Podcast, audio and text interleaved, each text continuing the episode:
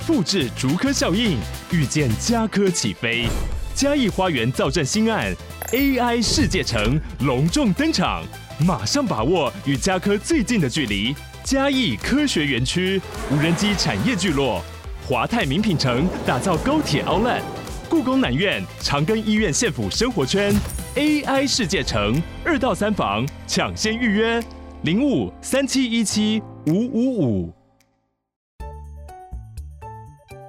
想要掌握即时市场观点吗？订阅郭俊宏带你玩转配息，每天不到十七元，你将享有专人整理的每月读书会。配息热点分析以及热门主题解答困惑，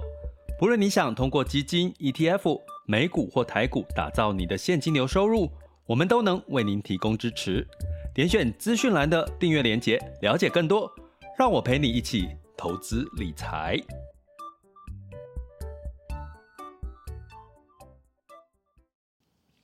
各位亲爱的学员以及听友们，大家早上好、中午好、下午好、晚上好。今天是二零二四年的一月三十一日了，也就是这个最后一天了，最后一月的最后一天了。二月五日是呃准备台股的收官日，也就是二月六日、二月七日都休市哦。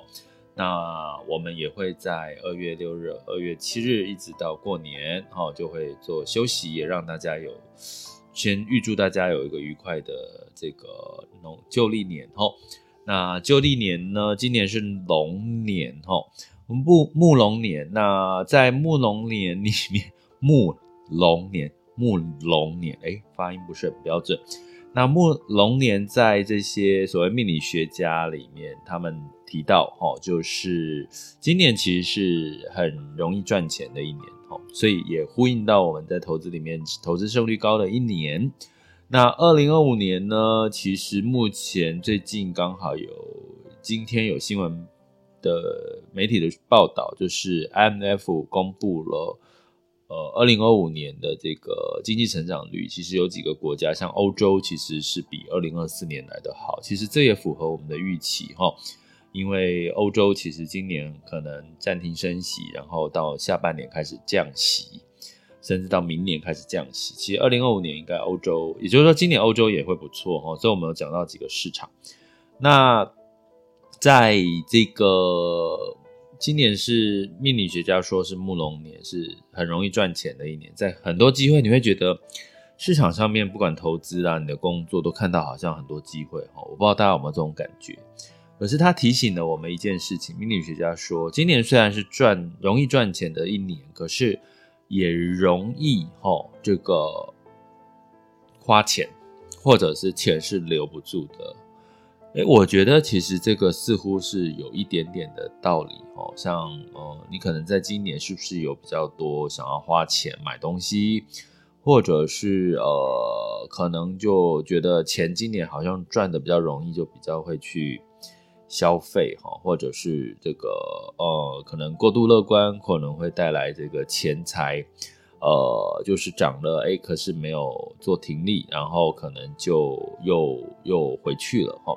所以我觉得今年可以提醒大家，我觉得我是有点认同，不是从命理的角度，而是从今年其实普遍我们在讲投资胜率的时候，大部分的人会比较偏过度乐观。那其实我们也看到这个目前的相关的这个乐观指数，其实包含恐慌指数已经。呃，都是维持在十三哈，十五以上通常是稍微的紧张啊，十五以下通常比较乐观。那目前的牛熊指数来到了六哈，其实也是偏乐观的一个数据哈。那所以呢，我们可以看到了这个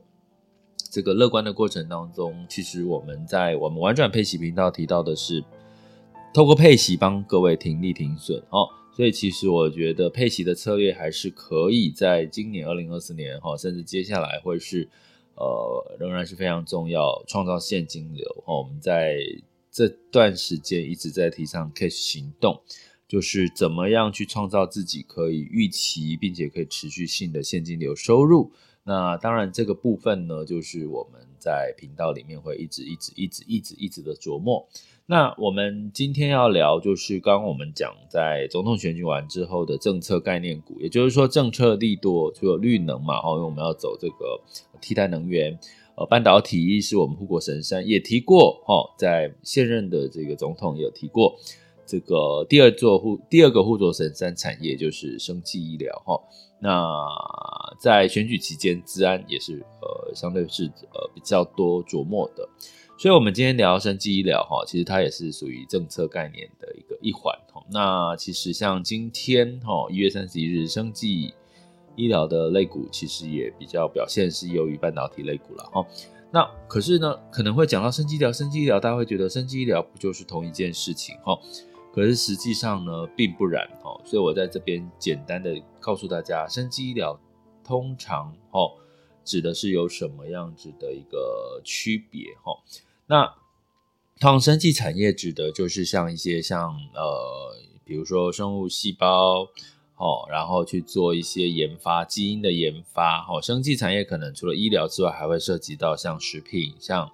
呃生技，像我们保养品嘛，我们吃的这个保健食品哦。那医疗呢，其实就比较是跟人类的健康有关，像医疗的相关的服务。医疗的用药、医疗的器材、哈疾病的治疗、像预防相关的产品跟服务，哈，所以比如说健康检查是算什么服务呢？当然就算医疗产业，哈，比如说像这个呃癌症的基因检测啊、基因治疗、标靶药物是什么，就比较偏偏向生技的产业，哈。那呃，因为我昨天其实有录了一集，就是最近的周刊有报道了这个我们。将在第二季，二零二四年的第二季呢，呃，将这个健保将基因检测、癌症基因检测纳入健保。诶，这其实，呃，短期之内看起来好像不是特别重要，可是长期来讲，我觉得我还蛮期待这件事情的哈，因为我在我们昨天的这个课程学习读书会导读里面，我有跟各位聊到哈，请我们的订阅学员就是。付费订阅学员就是可以去抽空回看一下这一集哈，那也有相关的呃台股的一些相关的这个基因检测的标的的观察哈，那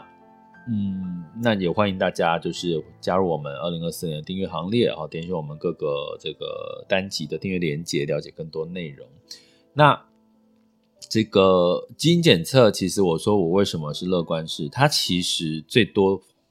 花我们的钱。如果癌症病人哦，大概你一开始医生建议用先基因检测检查出你的呃对应的癌细胞，然后需要用什么的标靶药物治疗哈。通常你最多会花到十五万、十几万到二十，最多啦十几万哈。那这个部分可不可以用保险去 cover？可以哦，因为现在的保险有所谓的呃基因检测的实物给付的这样的一个保单哈。那所以呢，基本上其实纳入健保，哦，纳入健保，也就是说，你可能未来这个十五万不太需要自费的金额就会减少，所以其实某种程度这笔钱，我刚刚讲，比如说十五万，并不是最大会影响到生活很重大的一个问题，最大的问题是你基因检测要对应用到什么药，没有那个药，那才是目前癌症病患最大的。风险没有那个药哦，所以这个请大家回看这一集。所以啊、但是这也代表什么？其实当这件事情越来越进纳入健保，后续当然就有机会标靶药物的用药就更多纳入健保哦。因为为什么呢？因为其实它其实会减少我们健保的支出。因为你去想哈，癌症的用药哈，如果说它透过基因检测，我现在健保给付哈，六还没有还没有，现在今年的二月。那健保给付之后呢，它就会带来这个呃更多的药物的一些资源哈，那你就对症下药，你会减少不不必要的医疗的资源的浪费，所以我觉得这是第一步，很好的第一步。所以这个是属于生技产业的一个领域哈。那我刚刚提到这件事情，是不是你就知道这里面有多大的获利空间？生技，所以。生技的投资特色都是它的获利空间可能呃，比如说研发一个新药，它有刚开始研发成功，直接进入到可以用在人体上面，可能它的获利就是千倍以上的获利哈。可是相反的，如果它研发没有成功，没有上没有办法上市核准上市，那当然就是零，甚至是负的，因为之前的研发成本其实都花掉了哈。那刚刚提到医疗产业，它是属于医疗服务哦，相关的实际上的用药、医疗器材，比如说我们常举例像呃卧病在床需要用，有些长期卧病在床需要用到的一些这个这个床，一个一个所谓的那叫什么床啊？突然之间忘记了。气压床垫吗？啊，突然忘记那个时候什么床。好，总而言之，有很多的相关医疗器材，好，都是属于医疗这个领域。比如说，我们在呃呃，比如说最常老人家会用到人工关节啦，人工的一些眼睛的水晶体啊，这方面，就就是所有的医疗相关的一些领域都是。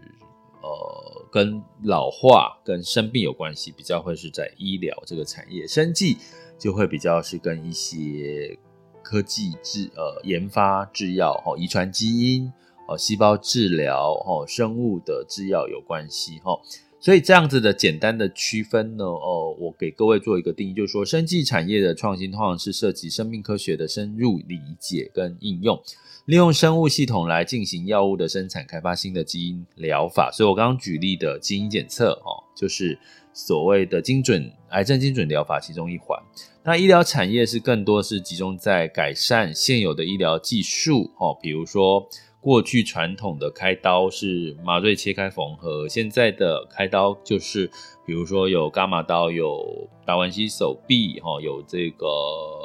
海扶刀，哈，让这个治疗的。过程哈，微创手术这些都是新先进的医疗技术、治疗方法哈。那医疗设备的改善，比如说最简单的例子，医美哈也有那个设备哦，医美的很多医的给息哈也是越来越多元嘛哈。所以这两个哈让大家做一个生技跟医疗一个比较明显的一个呃区分，应该这样子比比较懂了吧哈。所以生技比较偏向于什么创新？那医疗可能很多是旧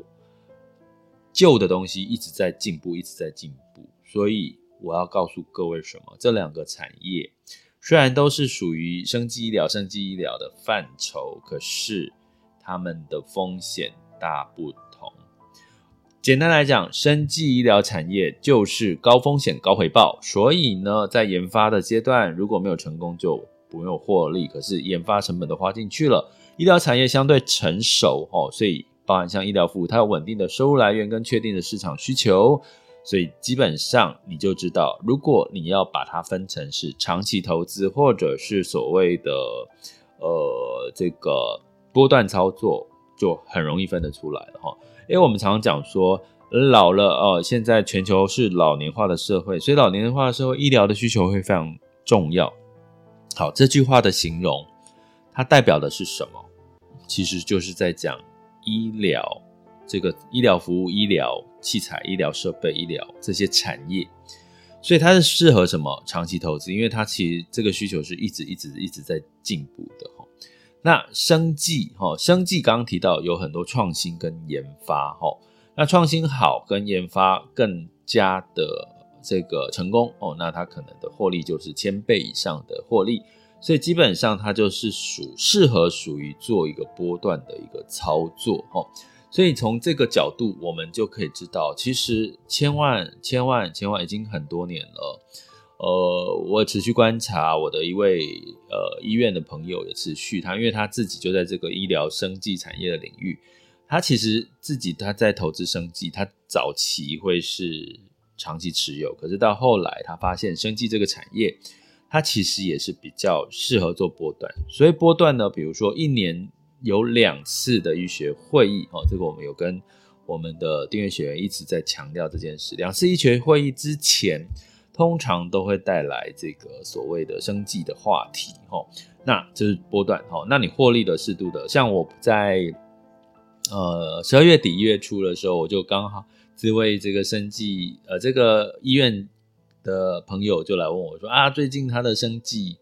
基金涨蛮多的，是不是应该要获利了结了？我说，既然你有这个想法，其实你就应该获利了结齁。那那基本上呢，生技产业在近一个月，哦，大概也有差不多六个 percent 到八个 percent 以上的涨幅，哦。那所以呢，基本上这个生计，哦，就是刚刚提到的，它是比较会有一个波段的一个行情，可是它可能呢，呃，就在资金包含投资生计的很多的投资人的想法，会是比较是。呃，获利哦，适度的设定一个停利点哦，所以建议大家在生计这个领域，也可以用这个方法去做每一年的一个操作。那医疗的产业，因为它是长期的一个需求哈，我常说，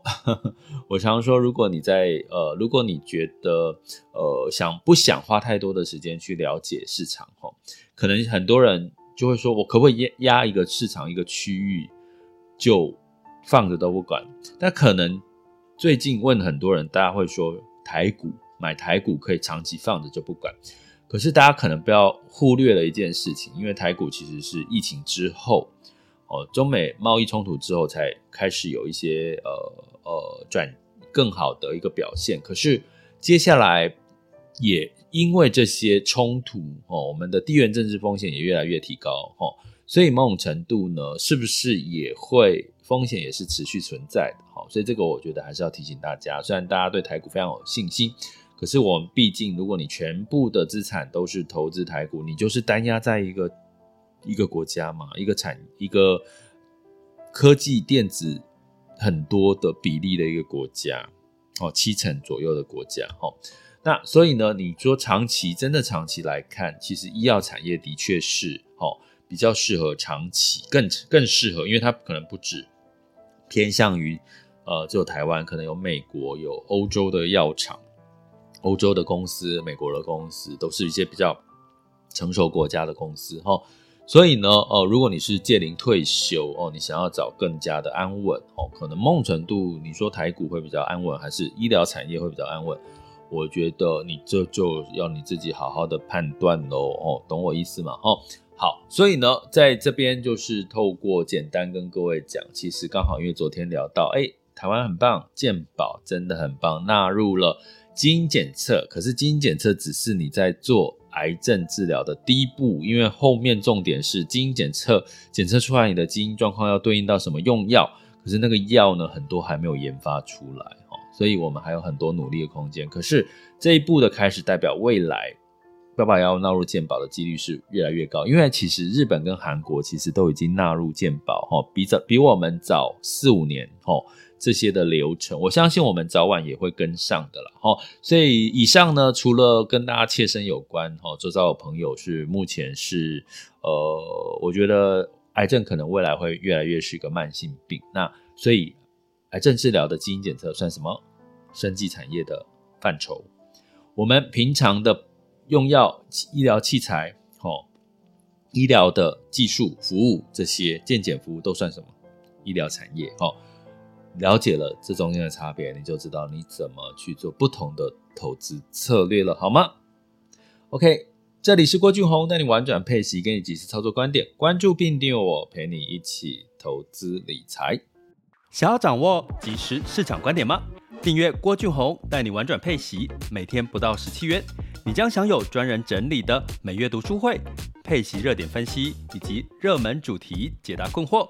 不论你想通过基金、ETF、美股或台股打造你的现金流收入，我们都能为您提供支持。点选资讯栏的订阅连接，了解更多。让我陪你一起投资理财。